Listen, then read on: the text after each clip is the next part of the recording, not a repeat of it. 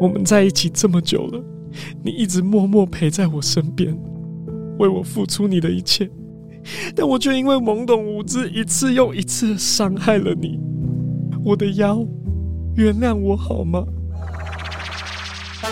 物理治疗师三个字，Sun Guts 推出线上课程，从肌肉出发的酸痛实战自救课。课程从肌肉生长的原理开始说明，用各种角度的镜头带你透过动作测试去理解酸痛的成因，再提供缓解酸痛的按摩手法，让你看透物理治疗的原理。无论你是久坐的上班族、家庭主妇、长期健身，或是任何有慢性酸痛症状的人士，三个字：Sun Guts 线上课程，从肌肉出发的酸痛实战自救课。十月二十三号之前购买此课程，享有优惠价之外，输入折扣码 B O R I N G 两百，再折两百元。每次想起你，我不再隐隐作痛了。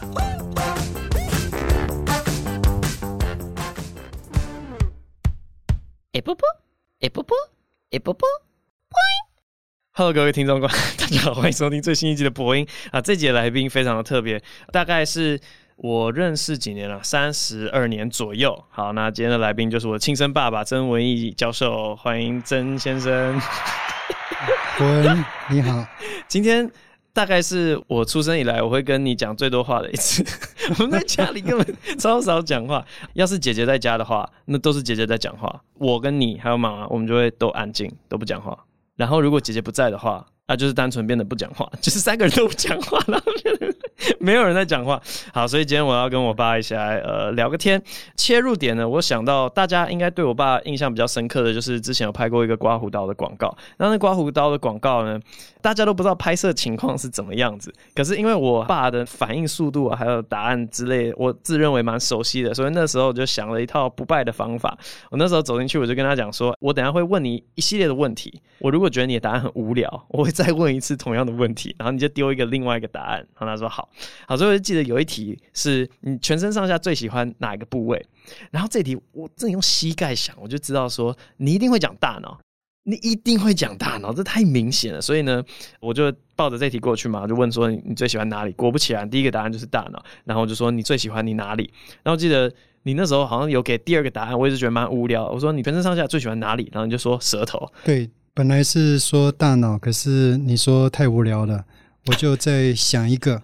结果就想到舌头，为什么呢？因为舌头跟大脑很像，舌头里面有肌肉纤维，嗯哼，那大脑里面有神经纤维。OK，舌头的肌肉纤维，我那时候有讲，就是它是左右前后上下三个方向的肌肉，嗯哼，的一个排列，我觉得非常的对称，非常的棒。嗯哼，其实大脑神经纤维也是左右上下前后的排列。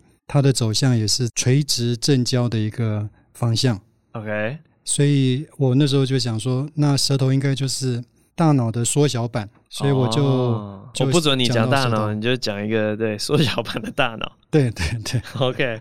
大家最后在网上看到的影片，就是觉得你第一个答案就是丢出了舌头，所以今天我们就想说，来一个正确答案版本的好了。你那时候说你全身上下最喜欢的部位是大脑。哎，你就觉得大脑就是大脑，大脑的美是不用去证明的。对，大脑就是有对称性，非常对称。嗯哼，那个对称就是左右上下前后的这个纤维结构。可是我以为那个纤维是放射状，不是吗？我们每次看 diffusion 看起来像放射的啊。对，那个我就要跟你解释一下。哦，这个这些 纤维的走向哈啊，其实都是从圆形。一直维持住他们的方向。嗯哼，那个原型是什么？我们晓得，我们的胚胎，嗯，那个神经的原型就是一个神经管。嗯哼，那个神经管就好像是一个圆柱。嗯嗯，空心的圆柱。嗯啊，发现它有三个主轴。嗯啊，第一个就是沿着圆柱管的长轴，那个是一个主轴。嗯哼，那另外一个就是围绕着圆柱管的那个方向。嗯哼，那个就是第二个轴。嗯哼，第三个轴就是从管的内壁到管的外壁的那个方向。嗯哼，一个一个后壁的一个圆柱的话，你就可以画出一个从管的内壁到管的外壁的一个方向。嗯哼，所以这个就是三个主轴的方向。这个三个主轴的方向其实就是神经纤维束生出来的时候就是沿着这三个方向。嗯哼，可是到了大脑以后呢，我们后来。慢慢发育，人站起来了。对，然后圆柱管的前端就会膨大，变成我们的大脑。那膨大之后呢，它开始变形了，开始在转弯。那这个时候，其实它的那个前后左右上下的方向已经跟原来的那个圆柱管的方向已经不一样了。可是呢，这个神经纤维的方向还是维持住垂直交错的一个关系，一直到最后发育成一个大脑，它还是一样。OK，太好了，非常详细的大脑解剖课，相信大家都学到很多。好啦，我们来闲聊一下，因为之前其实我们上礼拜跟上上礼拜都有吃几次饭，这样我们就乱聊，反正也是随便乱讲话，嘴炮嘴炮。我那时候在跟你讲说，我觉得这个世界有很多设计不合理的地方，因为我在更之前才跟黄承轩接触过。哦，对了，就是黄承轩。如果大家没有听那集的话，可以回去听前两集，是一个奇人他在讲话这样子。然后我的思想受他影响蛮多的。然后我每次受到是黄承轩影响，我就会跑来跟我爸讲。所以我爸其实也对黄承轩这个人蛮 感兴趣的。他是一个人才。呃，对对对对对，好，所以我们就带着奇怪的想法来烦我爸。然后呢，我们那天就在讨论说人类有哪些可以优化的地方，就聊到说大脑的设计其实是很古早的设计。然后你那时候说，因为大脑传递讯息都还要靠一些神经纤维素，然后那个是俗称的有线，有线像我们现在用的有线麦克风。可是大家知道，我们平常用耳机啊、麦克风都已经无线了，拜托，谁还在用有线？所以我们应该要让人体就可能透过 我不知道跟机器结合还是怎么样，来做到一些无线的传输。这是未来有可能会发生的事情吗？就 cyborg 人造人机器人这种？我觉得这个想法其实是这样子，就是。我们讯息的传递都是靠神经纤维素，那神经纤维素是靠那个电位的一个变化，然后再加上化学神经传导物质、神经传导物质的这个释放。嗯、那这样子的一个传导的速度最快大概是一秒钟一百公尺。嗯哼，一秒钟一百公尺，以我们人的尺寸来讲的话，还算蛮快的啦。哈，电位应该算快吧？慢的是那个神经传导物质吧？对啦，对，不管怎么样，就是最快就是一秒钟一百公尺。可是我就在想，能不能够更快？对啊，所以我们那天快十倍，快一千倍。我们那天有乱讲一个嘛，就是因为我在读书的时候很夯的是光遗传学 （optogenetics）。反正它就是在老鼠身上装一些光的受器，这样，所以你光照下去的时候，它就会让一些神经元开始启动。你后来说这个现在已经比较不流行了，是不是？对，嗯，因为光的穿透性太差了，所以现在你说比较流行的是 radio genetics。对，就是不管是用超音波或是用 sonogenetics。对对对，对对对。然后那时候想说，OK，好，太好，那我们就装一些那个超音波的受器在人体里面，然后我们的细胞。听到超音波，它就会开始发射。装了这个东西之后，蝙蝠就会来统治全人类。因为蝙蝠一讲话，我们就不是我们的身体就开始动起来了。其实这个是很好的想法，因为 我我来跟你们讲，如果我们神经跟神经之间的传递讯息不需要用到神经纤维素，而是用到电磁波或是超音波，嗯，那那就可以无限的传，那这样速度可以更快。超音波就是音速嘛？对对，音速啊。那电磁波呢？光速哦，光速非常快。嗯，这样子的话，我们就像那个电影的 Lucy 一样。对对对对对对对对对对。可是哈，还有更酷的哈，就是你不但是你自己脑子里面的神经细胞互相这样传递讯息会那么快，而且你也可以传到别人的脑的神经细胞，也可以一样远距的传输。嗯，然后也是一样光速的传输。嗯，那这个就是人跟人之间也可以彼此的。不用讲话就可以知道对方在想什么，可是没有戒指哦。我们要怎么传东西出去？也是用超音波？电磁波是不需要介质的，哦、真空就可以传了。可是我们要能发出电磁波？对啊。哦，我们可以做，哦、可以可以可以。如果我们可以发的话，OK，对。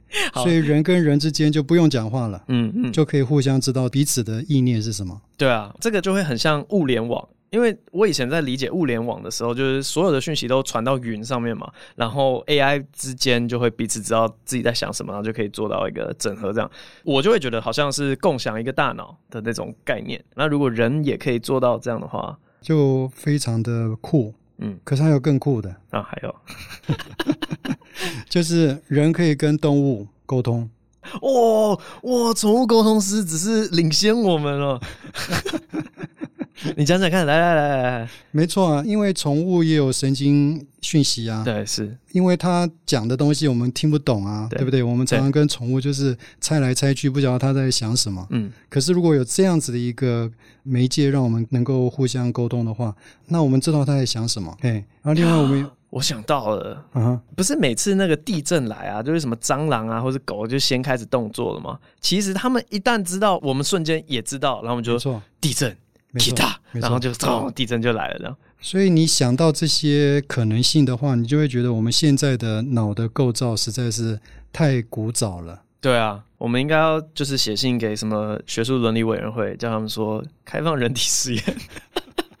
我们要在人体里面种一大堆电磁波的受器，还有发射器。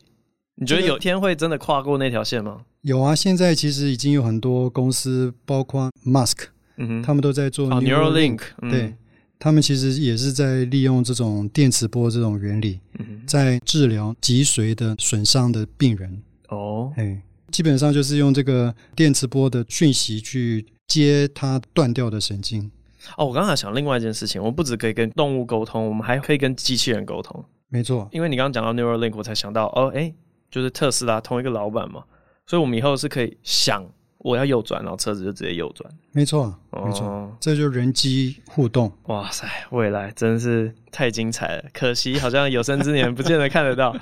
好，那我想要问一个问题，就是你怎么看待你自己的？大脑，因为你很喜欢脑嘛，你这一辈子的研究都在做脑，你想必也照过自己的大脑，你知道它长什么样子，你造出来的结构，你怎么看待你的脑实际用起来的感觉啊？因为我自己是影像医学科的医生啊，所以我看脑的影像看蛮多的。嗯哼，那我大概在五年前第一次看到我自己脑的影像，嗯，MRI 的影像，回家结果，吓一大跳。因为我发现我的脑萎缩哦，对，海马回更是萎缩的明显哦、嗯，所以我那时候以为说我大概快要失智了，所以你才开始拼了命的运动嘛？对，就是你有这么一个警讯的话，你自己就会卯起劲来，好好的保护自己的脑。嗯，所以我觉得我怎么看待我的脑？我觉得我的脑现在好像。有在朝老化的方向在前进，可是我现在就是要努力的缓慢它的老化速度。你是那么在乎这个东西？像你记得我跟姐姐应该都被你照过，对不对？因为我记得有一次就是你好像带着我们的影像回来，都是我们高中的时候，然后就问你说怎么样，我们的脑长什么样子？然后我印象很深刻，诶，就是你说姐姐的脑比我的好看，就是她可能更对称，神经纤维素更密集。总之，你就在暗示说姐姐比我聪明，这样子影响我人生深远。我那时候我就直接回房间，然后就讲说脑好看又怎么样？非常的不服气。你看来是不记得这件事情。那你总记得我高中的时候有去你实验室做实验吧？我又做了魏氏智力测验，然后同步去造了结构。应该你你是受试者当中的一个啦。对。我其实也没有特意去看你的影像哦，对，所以所以 印象比较没有那么深刻。OK，因为我就在想象说，你应该是超级超级在乎这个东西的，这一辈子研究，结果你发现说，哦，我我自己的脑，其实我觉得哈，我虽然这个脑的外形好像有萎缩哈，嗯，可是我后来去测那个我的脑神经的年龄哈，嗯，反而没有太老。脑神经的年龄到底是什么意思？就是神经纤维素，就我刚刚讲的神经纤维素嘛，嗯、它的完整的程度。OK，神经纤维素是一个结构嘛，嗯，那那个结构其实是有一个髓鞘包在外面，嗯，就好像我们电线有电线皮一样，嗯，我们主要的那个，对对，我们就看那个电线皮到底有没有破损，OK，越破损就越老化的意思，OK，结果我发现我的神经纤维素没有太破损，没有太老化，嗯哼嗯哼。如果用肌肉来比喻呢，就是可能二头肌变小了，但是力气还是一样大，就它的肌纤维、呃、对肌纤维变少了，差不多是这个意思。我刚刚想到一件事情啊，就是因为我不知道呃你是怎么看你的脑，然后我也不知道你有没有好奇过我们这些其他人是怎么看你的脑的。因为身为你的儿子啊，就是你刚刚说什么海马回变小了嘛，可是我就从小就觉得你记忆力有点问题啊。不是你的记忆力的问题是，你想记得的东西，你就记得非常夸张的牢固，你的记忆非常牢固。但是你对于不记得的东西，你就是真的很不记得。哎，好比说随堂抽考，好，你的结婚纪念日是几年几月几日？一九八八十二月二六。哎、欸，对对对对，恭喜答对了，太好，吓、呃、死我！因为我之前是想说，哇，你好像记儿子跟女儿的结婚纪念日都记得比自己的还要 老。妈妈每一年都在抱怨，可是好了，反正就你刚刚这个反应速度都还慢一点。但我永远记得，好像我大学在读微积分的时候，我拿一些什么泰勒展开式、什么海龙公式，然后拿去问你，然后你都还是写得出来，或是一些证明题，你都还是知道怎么证，然后就觉得非常的莫名其妙。因为你总不可能现在还有在用泰勒展开式吧？呃，那个就是好像天生就记得起来。我、哦、靠，对嘛？我就说你记某些东西，你就觉得好像很简单；那记另外一些东西，就觉得好像好像有点奇怪。这样其实没有关系啦。你可以想象嘛，那个鲸鱼，它的脑比我们人大很多。它的你说大的鲸鱼哦？哎，对对对，嗯、大的鲸鱼。然后它的神经细胞也是比我们人多很多。嗯哼。可是他没有我们聪明啊？对，为什么？因为人的那个皱褶比较多，人的表面积比较大。是，就是神经细胞不在乎数目的多少，嗯哼，而是在乎你怎么连。对对对对对，对，所以这个连是很重要的。那我还蛮庆幸的，我虽然神经细胞的数目比较少，嗯，所以我萎缩嘛，哈。可是我那个仅存的那几根，对对对，那个连的还不错。OK，那现在讲到这个脑年龄好了，因为你好像退休之后，主要就是想要推这个概念。脑年龄你会怎么给一个很简单的定义？就好像我们的房子有屋龄，屋龄就是这个房子盖好之后起算的年龄。嗯哼，这个就好像我们出生以后我们的年龄一样，可是这个年龄是我们的一个时间上的年龄，并不是我们的功能上的年龄。嗯哼，嘿。那像屋龄哈，你说屋龄多少？当然我们说哦，就是这个它盖好之后的年龄。可是其实实际上的屋龄应该是指它这个房子使用对屋况了，对屋况屋况好不好？嗯，那这个屋况怎么维持年轻、维持健康？其实就是你有没有长期的保养。嗯哼，那就是例如说我们有白蚁啊，你有没有长期的去清这个白蚁？或是你有壁癌，你有没有长期的去清这个壁癌？如果你有常常做这个保养的工作的话，你的屋况就会维持很年轻。嗯哼，所以你的屋龄虽然老，可是你的屋况还是会很年轻。同样，这个脑龄是在检查你的脑的情况，嗯哼嗯，脑的健康情况。所以它脑龄所呈现出来不一定跟你的实际年龄一样，嗯，它可能比你实际年龄还老，嗯，那就表示说你有。脑有过度老化的意思。OK，哎、欸，我以前一直以为是同年龄的人有一个平均值，然后你的这个脑的样子啊、呃，可能比较像某一个年龄的平均，是，是，是，是这样子吗？也可以这样想，没有错。就是我们都是用健康人来推算出一个模型嘛，嗯，嗯，所以你如果是这个年龄，你就从影像上面所预测出来的所谓的脑龄，嗯，到底跟同年龄的人的脑龄差多少？嗯，哎。如果差很多的话，那就表示说你你你有过劳的现象。可是意思就是说，如果全人类一起摆烂的话，那我其实也不用太担心，因为大家的那个脑就会看起来都很糟糕。没错，没错，哦，真的，没错。因为我正在想说，嗯，就不知道说三 C 这种东西对脑的影响到底是好还是不好。诶，其实我前一阵子啊，反正就是有个通告，然后就跟小学生一起上课。我认真觉得，现在小学一年级的学生比。我们这一辈在小一的时候，他们的成长速度已经快太多了，而且是大脑的。我我身体倒是不太知道，我觉得好像身高体重没有什么差别，但是他们的脑非常明显的比我们以前灵活。嗯，然后我都觉得好像跟网络啊或三 C 这种资讯轰炸有关，他们很习惯接收一大堆东西。是。那我刚还有一个问题是，就是说做某些事情应该会让这个屋况变差。嗯，然后做某些事情让屋况变好。对，你有办法讲出做什么事情会让屋况变差吗？可以，真的、哦、做什么事情会让就是哇，你做这件事你完蛋了，你准备要变笨了。有啊，很多、啊哦、很多。对，喝酒有吗？对对对，喝酒啊，哦、哇，酒商完蛋。还有就是你 熬夜啦，嘿，熬夜啊，对，吃重咸重油啊，啊，这样也不行。对，这个会让我们有为什么那个钠很多啊？那我这不是神经冲动，那个钠很多就传的很快啊。那个没有没有，主要是血管，你的血管会慢慢狭窄啊，oh. okay. 然后这个血流就会变少。嗯嗯嗯。那另外就是吃过多脂肪，囤积过多、uh huh. 脂肪，对我们的脑是有害的，因为它会产生那个发炎，oh、发炎反应。哪里发炎？全身都会发炎，那脑也也会发炎。脂肪？对。啊？脂肪会促进发炎反应。哦，促进。对，吓死我！我我刚刚觉得那块好恐怖哦。所以体重稍重，他们的脑就会有风险这样子。当然，体重是一个很粗略的讲法啦。嗯。其实最重要是要讲说你的脂肪量有多少。嗯嗯嗯。那对脑好的事情，因为刚刚那些有点恐怖。运动啦，健康的饮食啦，嗯哼，充分的睡眠啦，多社交。多动脑，多社交。对，What? No, no, no, no, no, no, no, no, no, no。等一下，等一下，你刚这一整串言论都对肥宅非常不友善啊！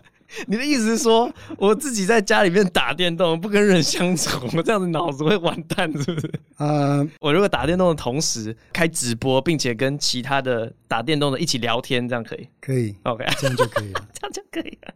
另外还有一个，其实最主要的一个原因就是发炎。做任何的事情，如果能够减低发炎，你的脑就会变年轻。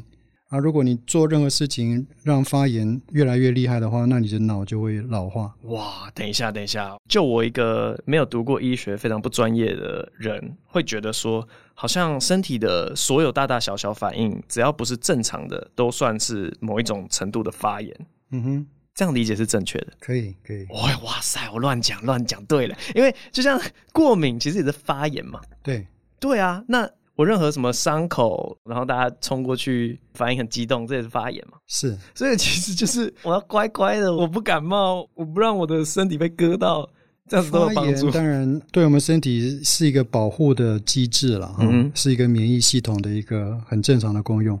可是如果你这个免疫系统失调，嗯哼，不该发炎的时候你过度发炎，那那个不但是不会保护，反而是会伤害。OK，对。可是像我，我每次季节变化，像现在，我就一直鼻子很不舒服，过敏什么的，或是应该要搬去国外，这样对我的脑比较好。嗯，每个人都有一些 有一些弱点啊，没有错。哎，你你要你要想办法去减低你的弱点。好，我我开始往国外逃了。OK，好好好好。最后来聊一下，因为你最近有出一本书，我刚才才拿到。就是我们过往这几个礼拜在见面的时候呢，我就看你拿这本书去送其他人，是送其他人。然后我就想说，哎，那我嘞，都都没有给我。OK，今天总算拿一本过来了。你最近出了一本书啊，《脑科学家的逆龄健康法》。呃，这个书是你的第一本书，是不是？对。你写多久啊？大概两年吧。所以你是退休前。然后你就很努力的在写这本书，呀 Yeah，哇，你只有计划好的，你没有想说你退休就要好好的退休？没有没有，我有置业。你到底要搞到什么时候？这个这个是我替妈妈问的，因为大家都很受不了，就是说退休不是就好好享清福了吗？到底为什么还要搞一些什么创业啊？然后又要出书？对，你这你有想过你要搞到几岁吗？都是连在一起的。对啦，我知道，看得出来，都是预谋犯罪。那。到底要到几岁？这个是鸿门宴，你知道吗？就是抓你上这个节目，然后其实只是要问这个问题而已。到我脑转不动为止啊！嗯，所以如果到九十五，就到九十五。呀，然后那个公司这样被别人乱盖、乱卖掉，你也无所谓的。呃。还没想到那么远。好了，好了，好了。所以里面写的内容看起来包含很多，因为我是刚才拿到，我只能这样翻一下那个章节的那个。可是我里面有个名词蛮震撼的，就叫做“失智海啸”。你以前有跟我讲过，就是说人口逐渐的在老化，然后未来老年人你觉得会占人口几趴？会不会有三分之一？有啊。我们就要想象走在路上，每三个人就有一个人失智。没有没有，老化就是六十五岁以上，嗯，会到三分之一，这是有可能的。嗯嗯嗯哼，那是超高龄社会。那这个老化里面，当然就会有失智的人口就会增加。嗯哼，因因为老人多，失智的人就多。然后你觉得我们现在的那个社会这叫安全网嘛。反正我们的机制有办法应付卷卷袭来的失智海啸吗？至少有一些政府有在重视这个问题了哈。嗯，台湾也是啦，嗯，有一些长照的一些政策，那这个都很好。嗯哼。可是呢，我觉得除了政府、民间、个人，也要做好一些防备了哈。嗯。我们要自己为自己的脑来做好储蓄，嗯，预防自己啊以后会失智。嗯。不要指望别人来帮忙。那我像我现在平常会这样下西洋棋，你觉得是有帮助的吗？当然有啊！哦，所以这种认知的小游戏会会哦会，会有帮忙，很赞呢。所以这本书你觉得还有什么重要的地方想要跟大家讲吗？这本书就两章，嗯哼，Chapter One 跟 Chapter Two，嗯哼，第一章就是讲 Why 为什么脑会失智，为什么脑会老化，嗯哼，我们有哪些危险因子，我们有哪些有益的因子，那当然我们就要趋吉避凶，嗯哼，所以这是。Part One，那 Part Two 的话就是 How 如何保养自己的脑，如何预防失智。哦、oh，OK，简单的来讲呢，如果你今天 Podcast 听的觉得哎还没有听够，想要听的更具体一点，呃，有些证据，或是之后该怎么做更具体一点，可以在这个书里面找到。卖给你父母。OK，买给你父母哦，非常非常重要。对对对对对对对对，提早为自己的大脑呃买一点这个保险。那因为我刚拿到，所以我会回去好好的拜读。那今天就感谢爸爸大人。好，那我们接下来进入 Q&A 的部分。那今天我爸在这边，他会跟我一起回答 Q&A。首先第一个。最高的那根韭菜，低学历鄙视高学历。伯恩安安你好，伯恩的学历算是高的，不过在台湾走跳，有时候会遇到一些不知道是不是见笑转生气。有些人自己学历不优秀，反而很故意会去挑战相对高学历的人。括号用字很小心，不然会有低端玻璃心。然后说哈哈，学历高也不过如此，不是念到叉叉了，怎么连这个也不会？虽然从各种理论上都知道这个推断毫无逻辑根据，可是这种人怎么会有这种心态呢？遇到这种又该如何处理比较好？有没有八卦？哎，你有遇过这种人吗？这种观念蛮普遍的。哎，对啊，对啊，对啊，对啊，就是这个一点都不意外。不过我倒是有一个想法，你看一个学校好了，假设了哈，假设啊、呃，哈佛大学好了，嗯哼，成绩好的毕业的，他最后都是做教授，嗯哼，成绩差毕业的，最后都是捐钱给哈佛大学。哦，我靠，嗯哼。所以那个成绩好坏根本不算一回事情。你的意思是说成绩烂的比较会赚钱吗？对对对，OK。看你衡量的东西是什么啦。我觉得学历好像只是人生前期一个可以达成的目标，但人生后期好像大家就会追寻不太一样的东西的。可是我自己觉得啦，因为我刚刚讲说那是人生前期会去追寻的东西嘛，学历嘛，我可以考到哪里啊？这好像是一个成就这样子。但是有些人好像就永远卡在那边。就假如说他自己学历比较低一点，但是他后来赚很多钱，嗯、那他应该要比较有自信一点了。他应该没有动机要去鄙视高学历的人，嗯哼，对吧？但是有些人就会卡在那边说啊，高学历也不怎么样啊，我就不知道说这件事情你可以让他过去啊，你就去追寻别的嘛。我自己是这样想啊。对啊，对啊，每个人都各有所长你只要那个肯定你自己的特点就好了。好，以后遇到这种人呢，你就把刚哈佛那个赚钱的故事甩在他脸上，这样就好了。下一位，Lisa 一一九，请伯恩认真回答啾咪。Hello，伯恩，你之前提到老幺都会有些小聪明，但我认为那是家长养成的。哦，刚好坐在对面，想到小时候姐姐需要帮忙爸妈跑腿买东西，剩下找的钱才能当零用钱，姐姐会很开心。但私底下我没做什么，爸爸就会塞一千块给我啊，并且要我。别让姐姐知道。从这之后，我发现爸妈都比较偏爱老幺，因此也开始懂得察言观色，知道如何讨人喜欢，换取资源。伯恩，你也是这样子吗？另外，你的儿子名字也是取基督教相关的名字吗？以诺、舒雅之类的。好，先回答后面那题啊，不是。对，然后我也不会跟大家讲他叫什么名字，反正就不是基督教名字。然后刚好爸爸在对面，你有觉得你或者妈妈对我比较好吗？他所写的东西跟你蛮符合，哪有啊？完全不符合，好不好？我跟姐姐拿的是一样的，只是我会去偷他的零用钱，我并没有拿到比较多的零用钱，我们零用钱是一样的。我倒是觉得，好像老大都是爸妈的试播集那种感觉，然后老二之后的才是正式的级数，就是爸妈知道哦，OK OK，我们知道不要这样养了，然后养下一个的时候就比较顺。你有这种感觉吗？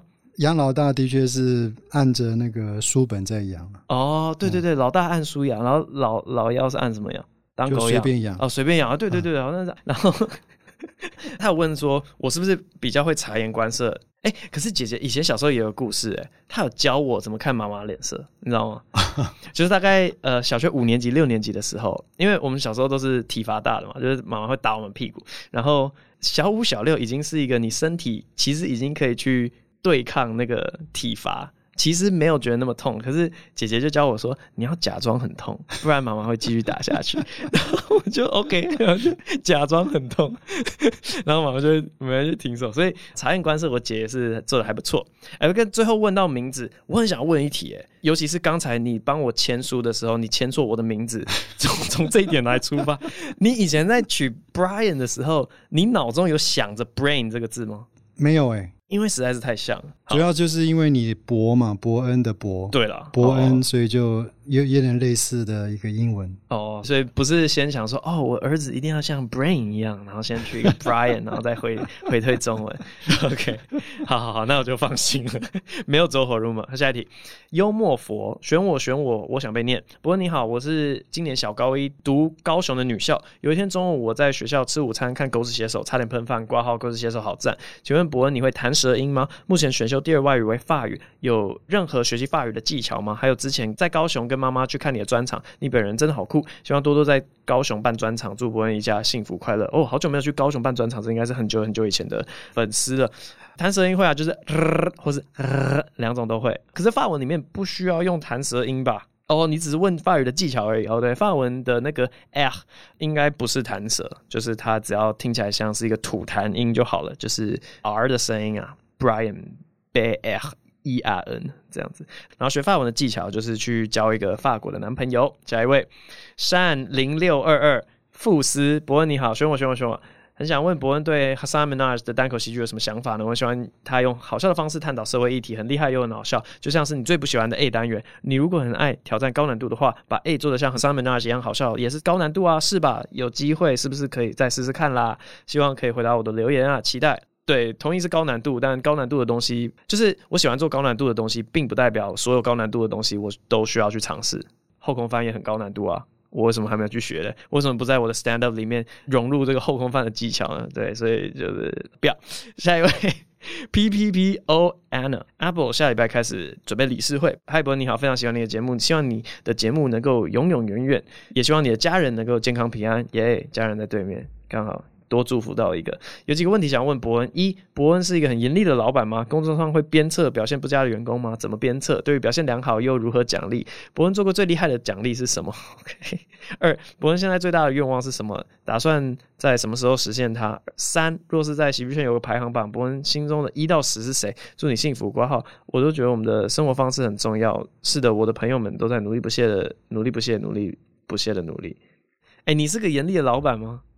然后你现在可能不是个严厉的老板，然后你你要讲话，你不能只有摇头。那在听的人讲说，不过那为什么一直自言自语？你根本就不知道，我爸一直在点头跟摇头，那我很困扰。那就是发出一点声音会死吗？好，所以你现在在公司里面不是一个严厉的老板，不是。可是你以前在实验室是吧？我有个外号，什么外号？Slave Driver。哇！你是那 driver 是司机驾驶的意思，还是驱动者？驱动者。OK，好，所以你会真的是拿鞭子鞭策，就是一直盯着。你你有把几个学生骂到哭啊？你有数过吗？不少，我现在才发现，很多学生没有读完离开的也蛮多的。哦，哇哦，我这就超羡慕。你知道萨泰尔里面呢有一种精神疾病叫做恐博症，对，Brian Phobia，有些人不敢跟我讲话。看到我就会开始心跳加速，对，所以我会对别人造成恐怖症。可是可以骂人骂到哭，然后骂到人家走掉，我还没有这般的成就。我刚听觉得哇，好羡慕！原来当教授就可以这样子，为什么？为什么当老板？哇，当老板准备要被告到不行啊！这个劳权。对，当教授可以，可是当老板不行。当教授你确定可以？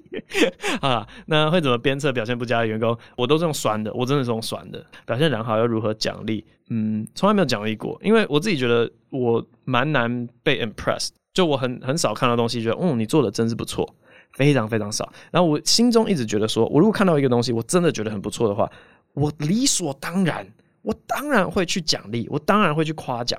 啊，我就没看到，所以你可以感受一下，当我的员工，你会整天面临我这种态度。然后，好，现在最大的愿望什么？什么时候实现它？现在最大的愿望其实就是开放国界啦。因为我这个讲过好几次在 podcast 里面，因为你看得到西方的那个喜剧圈有各种的 festival。不管是墨尔本啊、蒙特娄啊，都有一些喜剧节，他们会有全世界各地的喜剧人飞过去那边一起比赛、一起表演。那我的梦想就是说，中文的喜剧圈也可以有一个这样子的喜剧节，全世界讲中文的喜剧演员都可以飞来台北，然后大家一起办比赛、一起表演，这样这个是一个中期的梦想。那打算什么时候实现它？当然，第一个要等到疫情退散，然后打开国门。大家才可以比较方便进出这样子，那也需要有一些比较没有后顾之忧的表演者愿意飞过来，这样大家应该都知道我在讲什么。好了，三，如果喜剧圈有排行榜，一到十，一到十实在是太多了啦，我实在是不想要现在回答这一题。啊，下一个。啊，saw the joy 啊！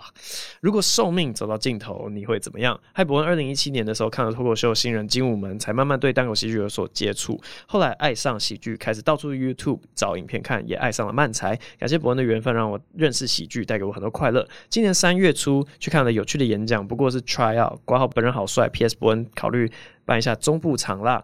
另外跟博恩分享一下我这一阵子的小故事。我从七月初住院，发现是癌症，挂号恶性肿瘤。因为治疗的药物需要到第三四次疗程才会出现疗效，就在我做第三次疗程住院的时候，被医生告知我现在寿命是在跟时间赛跑，很有可能睡梦中就走了。出院后就在家休息了几天，家人就开始带着我到处玩挂号。不过那时候身体很虚，其实出门玩很累，但我又不想要给家人留遗憾。哇塞！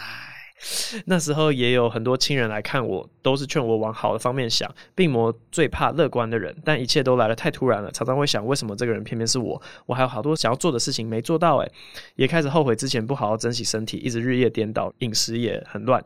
不过后来就想说算了，豁出去了。我不管现在有什么病，我就爽爽玩，跟家人一起把之前没去过的地方到处走走看看。挂号，虽然当时的状态我是坐轮椅的。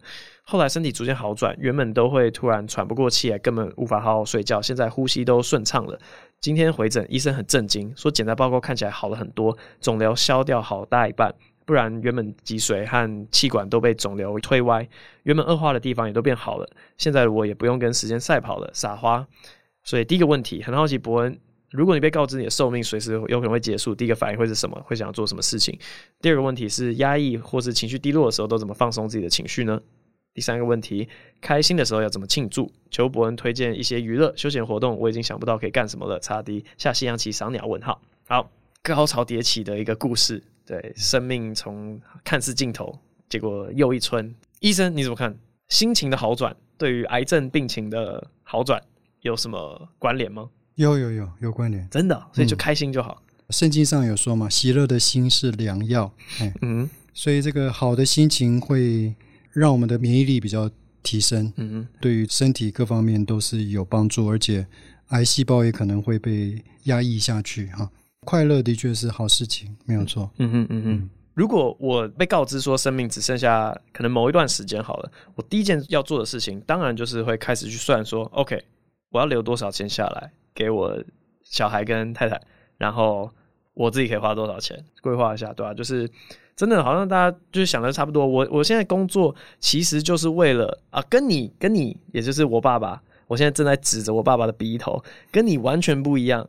我现在工作很明确的目标就是我要提早退休，然后我退休之后呢，我就要去体验这个世界。我才没有什么胸有大志要去完成什么志向、什么理想、什么目标。No no no no no no no，我我唯一的目标就是可以脱离金钱的狭隘。然后可以毫无挂念的游山玩水，所以当我知道我身边有个镜头，我可以去算这个东西的时候，我就可以知道说，哎，那等于是提早退休了，对吧？我的想法是这样子。然后他问的是，呃，心情低落的时候要怎么放松自己的情绪呢？睡一觉吧。对，真的哎，我没有任何一次生气，睡一觉起来还可以继续生气的，所以我就真的还蛮佩服网络上有一堆人很爱生气的。我想说，哇，怎么可以每天都这么生气啊？而且不是睡一觉就好了吗？没有诶，他隔天还是可以一样生气。我我觉得好像低落的时候也是，好像睡一觉起来会就是很难继续低落下去啊。至少我跟我爸是这样子啊，其他人没有我们的协同就比较困难一点点。好，那推荐一些娱娱乐，好，刚好跟大家推荐一下这个娱乐，我觉得超赞的。我最近非常大部分的快乐来自《台北女子图鉴》，我觉得超赞的。我觉得你要找对人跟你一起看这个影集，你知道吗？大家在网络上一直在那边说三道四，no no no no no，你说观影体验是错的。找一群会吐槽的人，OK？呃，喝一点小酒，呃，就不要喝太多，不然对你大脑有有损害。然后你就坐在那边，看到一个很扯的剧情，马上大家就跳出来，然后当那个吐槽最好笑的人，抱着这样子一个心态去看，你就觉得这个影集真好。他出了一个超好的题目，真的拍任何那种 reaction video 哦，超好看，超赞，诚心推荐给你。台北女子图鉴。上礼拜六我的新书发表会嘛，嗯，啊，有一个年轻人来，嗯，听了这些防止脑老化的方法，他说那也可以听听伯恩的 podcast，哦，对对，可以笑一笑，也也也可以防止脑的老化。哎，我真的觉得很困惑。就是到底为什么大家觉得这个 podcast 有启发性啊，或是什么的？我因为我不知道，我是蛮困惑的。好，这个题目也很适合我爸哦。P P Y 四五三五三，最爱博恩，每个礼拜都好期待听到博恩的 podcast。之前听博恩说，觉得语速慢，感觉很笨，但是我对于讲话的反应就是比较慢，也常常吃很多闷亏。不知道讲话的反应或者速度要怎么练习呢？祝博恩一家平安快乐。哎、欸，来语速最慢的，真的很慢呢。你都没有觉得你讲话很慢吗？有，有，你有觉得我讲话很快吗？有。可是我不是以前就这么快吧？呃，越来越快，没有错。对，的确是越来越快。然后我也不知道为什么，好像就是因为我骨子里面有觉得说讲话很慢会被人，然后有人会看我不起啊，所以我就开始一直狂加快。当然跟咖啡也有一点关系。你看，做做一杯咖啡，就是觉得多喝咖啡非常亢奋，讲话非常快速。可是你其实理解是一样快的，你只是吐出来比较慢。大智若愚啊！对对对对，对，大智若愚的人都是喜欢自己讲，说自己是大智若愚。啊，我不知道以前有没有讲过，就是我硕一、硕二的两个指导教授，一个讲话很慢，一个讲话很快。可是我两个都觉得他们非常非常的聪明，不同类型人，也有讲话很慢，但是我觉得很聪明的人。好，Wayne M 九九五星好评吹上天，优质节目推推，想要请教生孩子之后的投资方式。目前跟太太住北部，没有小孩，房贷为家庭总收入三分之一，另外三分之一为投资台北股各半，其中指数型 ETF 占六成，其余则是投资大型权值股。对于未来生小孩后的花费很迷惘，很害怕会破坏原本的投资计划，甚至搞到存不了钱。得知博恩常常分享爸爸经，不知道是不是能分享生小孩前的投资方式以及小孩之后的差异。挂号问股癌一定会得不到。正常人的答案。最后，祝博恩节目收听长虹，老婆持续美丽，小孩健康长大。谢谢，好，感谢你。我刚刚念前半段的时候，我才想说，你问错人了吧？这是股癌跑错棚吧？我在想说，Win M 九八八问这个听众吗？还是这是股癌听众？结果后来，OK，好，所以你是觉得问股癌你得不到正常人的答案，所以问我比较接近正常人一点。我想想看，我对投资的所有概念也几乎都是股癌这边来，所以我这样看起来，我就会跟你讲说，其实没有没有什么问题吧？你等下，你你这个。记录的方式，因为房贷是你的债，对吧？你的三分之一加三分之一加三分之一，其实加起来并不是你的总资产，里面有三分之一是你的债。我实在是看不懂啊。好了，我自己的配置大概是台美股各半，股票占起来其实算下来好像是我总资产的大概六七成左右，然后三成左右的现金，以及大概五趴左右的虚拟货币。我自己的资产配置是这个样子。生小孩之后，好像资产没有什么变呢、主要是没有持续投入，因为刚好生小孩之后，整个景气往下走嘛，那些升息啊什么全部跌得一塌糊涂，所以我只是没有再持续买而已。所以现在那个现金的比例持续增加当中，当然我的现金流是可能相相对大家比较 OK 的，所以我的现金现在目前是持续增加。我觉得那个我看不到景气好转之前呢，我都不会再投入，然后我的现金比例可能会真的是涨到我觉得有机会变成五成之类的，然后等到。感觉有个底，第二只脚什么出来了之后，那我再开始把现金投进去。不过目前是这样，我也不会放空，反正我超怕多空双八的。我这个人那以前的经验就是，我绝对会多空双八，所以我不敢放空。我任何什么信贷户我都没有开，开都不敢开。我就是个多军，无脑多，几乎都是 ETF 放长线的，就这样。好，下一位，哇哦，Jennifer Lopez，我靠，超久以前的啊，超久以前的广告啊，怎么那个？呃，昵称这样举，OK 好。祝我是随机的天选之人，嗨博恩。从股市评断新闻节目，如同看一场秀，总能从他们的荒谬谈吐中的获得快乐，如同他们是具备专业的演艺人员。既然是演艺人员，那如果把股市的介绍和见解写成段子，好像会有戏哦。这个我之前 Open m i 试过太多次了，就是会玩股票的人，我觉得还是社会比较上面一点阶级人，然后会看喜剧的，不见得是同一群人这样。所以我之前现场讲一大堆那种。股票的笑话从来没有中过，从来没有中过，所以我不觉得写成段子会有好下场。好，最后一位坐北朝南 Raymond，我是坐北朝南，很好奇伯恩会让自己的小孩去国外读书吗？去国外读书对于以后不管是工作上或者读书上有没有任何帮助呢？希望伯恩过来人呢提供意见。好，这题类似的问题啊，我以前有回答过，因为我以前的答案就是说，出国念书，我觉得比较重要的是你可以接触不一样的思考方式，还有人脉。哦，还有资源，我觉得资源非常重要。就是我读的那些学校资源，哇靠，超级多的，就会反过来觉得说台大资源怎么那么少啊？我每次要看一个什么期刊，哇，学校没买，哼，怎么在英国 UCL 完全找不到学校没有买的期刊？好，所以你你觉得呢？来，麻省理工学院，其其实我很晚才出国念书了。嗯哼，嗯，我本来是不屑出国念书的，不屑，不屑，嗯。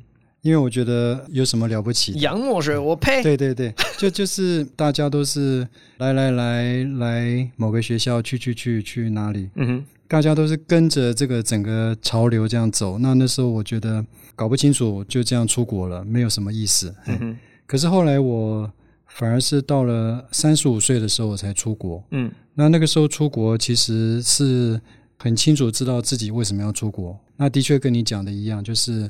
我那时候觉得国外有一些资源啊、呃，我在台湾得不到，然后我希望到国外去学，然后另外也是去了解这个国外的一些人文环境，开阔自己的眼界。哎，你的指导教授啊，就是 Van 对你的影响，在思考上面，你遇到他的时候，你就觉得说，哇靠，我从来没有遇过这种人吗？呃，没有错，到国外以后才发现。各色各样、不同奇奇怪怪的人。我爸的指导教授是一个超奇怪，他其实对于你来讲就是你的黄承轩吧？没错，对啊，啊，反正 啊、呃，他的指导教授整天都打电话来我们家，然后就是要跟我爸聊天，哪有指导教授这个样子啊？然后如果我爸不在，我跟各位讲，就是我要陪他聊天呐、哦，有够烦的。然后我爸不在是那种，就是他还要可能一个小时才回家。他说哦，我爸不在，他大概一个小时之后才能回家。然后 Van 就会说哦，那没关系啊，那你最近还好吗？哦，完蛋了，完蛋了，我就开始跟他聊一个多小时的天。